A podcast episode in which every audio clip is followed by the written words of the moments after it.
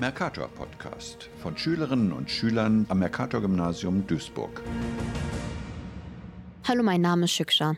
Und ich heiße Elmen. Und das hier ist der Podcast der Klasse 6D des Mercator Gymnasiums in Duisburg-Hochfeld. Wir, die Schülerinnen und Schüler der 6D, präsentieren hier die Podcasts, die wir in unserer Talentstunde Deutsch zu interessanten Orten in Hochfeld, im Dellviertel und in der Duisburger Innenstadt aufgenommen haben. Und jetzt kurz und knapp ein Interview von Sheila und Rava mit Frau Schmieder, Klassenlehrerin an der Gemeinschaftsgrundschule Hofelder Markt. Mit wem reden wir denn hier? Ich bin Frau Schmieder, Klassenlehrerin von der Mausklasse. Was unterrichten Sie denn? Ich unterrichte Deutsch, Mathe, Sachunterricht, Musik und manchmal auch Kunst. Wie lange unterrichten Sie schon? Hier an dieser Schule bin Ja. ich seit 17 Jahren. Warum haben Sie sich entschieden, auf diese Schule zu kommen?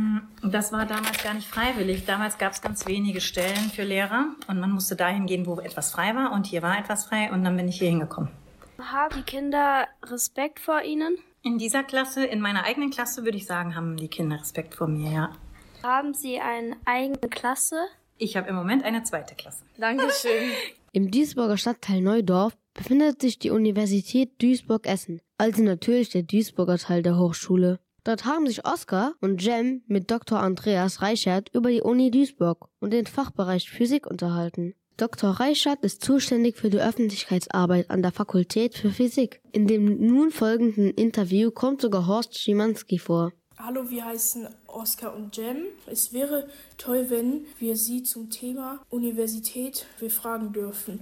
Ich glaube, ich stelle mich erstmal vor. Also mein Name ist Andreas Reichert oder Dr. Andreas Reichert. So spricht mich hier aber kein Mensch an. Ich bin in der Fakultät für Physik, auch da für die Öffentlichkeitsarbeit zuständig, mache sehr viele Schülerveranstaltungen. Wie viele Schüler studieren hier?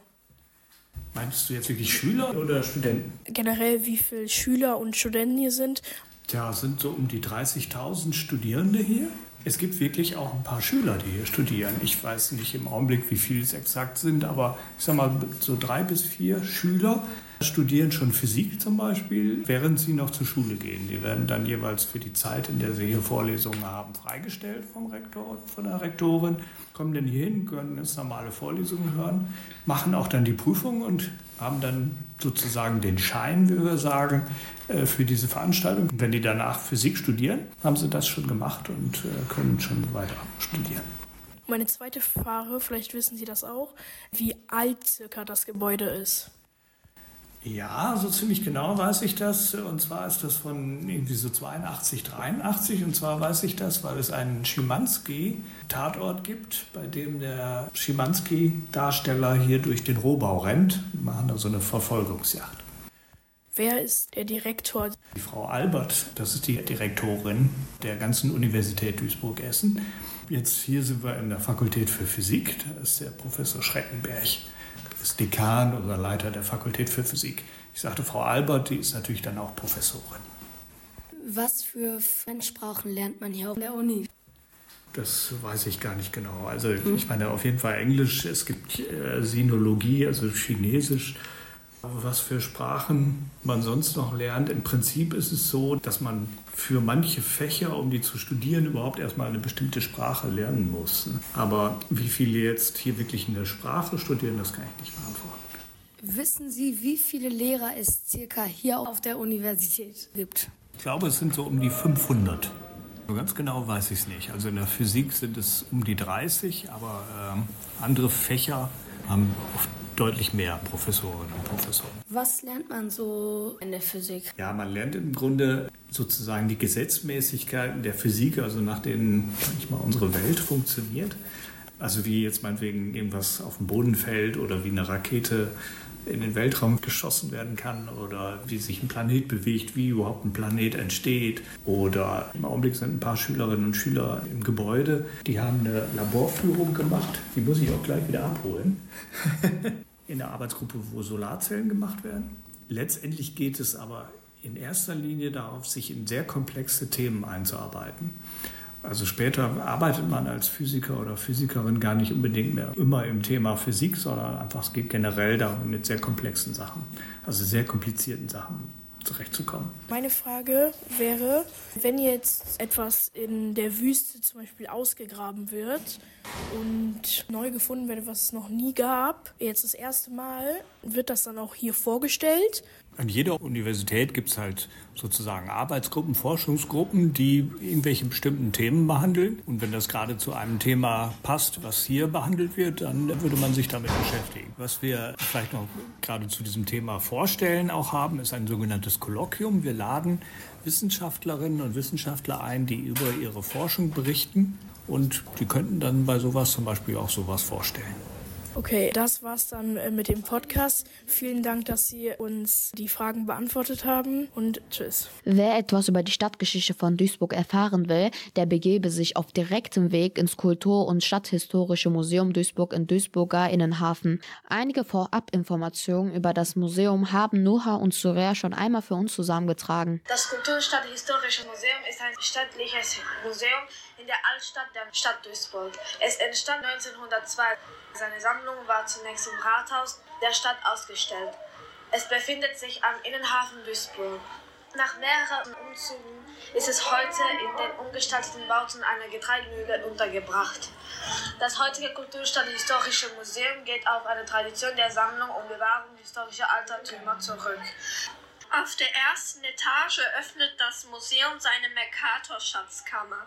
Hier werden zahlreiche Karten, ein Globenpaar von Himmel und Erde sowie der erste Atlas der Welt gezeigt. Geschaffen hat diese Werke der weltberühmte Kosmograph Gerhard Mercator, der von 1592 bis zu seinem Tod 1594 in Duisburg lebte. Das Museum änderte seinen Namen viermal, nämlich von 1927 bis 1935 Averdunk Museum, 1935 bis 1939 Niederrheinisches Heimatmuseum, 1939 bis 1991 Niederrheinisches Museum.